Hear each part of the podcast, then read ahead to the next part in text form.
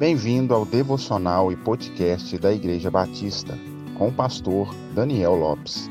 Siga as nossas redes sociais, arroba um lugar de encontro com Deus.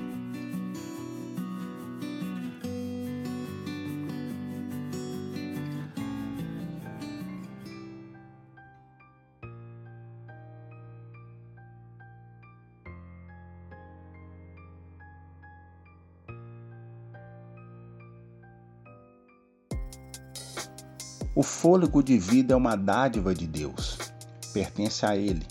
Ele a dá e Ele mesmo a faz cessar quando assim lhe aprouve.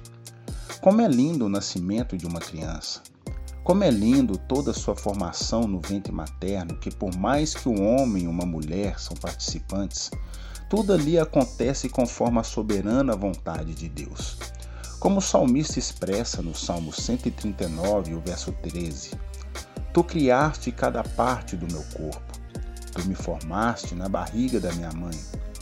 O grande problema é que enquanto a vida é gerada no ventre e após nove meses trazida ao mundo, no mesmo instante que esse ser de vida vai surgindo e ganhando forma, a morte também já impera sobre ele.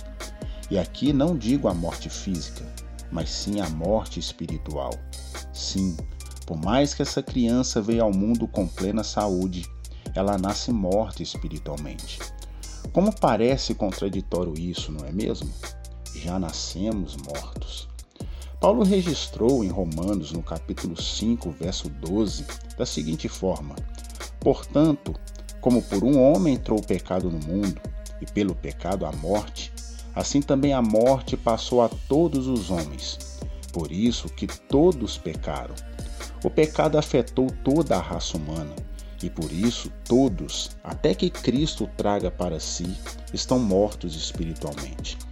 Mas graças damos a Deus por seu Filho Jesus Cristo, que se manifestou em carne, se ofereceu como oferta expiatória, como o Cordeiro de Deus que tira o pecado do mundo, e que resgatou os seus eleitos do domínio das trevas e nos transportou para o seu reino de luz.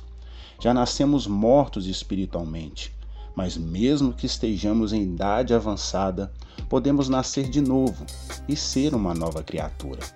A resposta de Jesus a Nicodemos, registrada no Evangelho de João, no capítulo 3, verso 3, ainda é a realidade do tempo de hoje. Na verdade, na verdade te digo que aquele que não nascer de novo não pode ver o reino de Deus. Deus lhe abençoe. Solos Cristos dele, por ele, para ele são todas as coisas.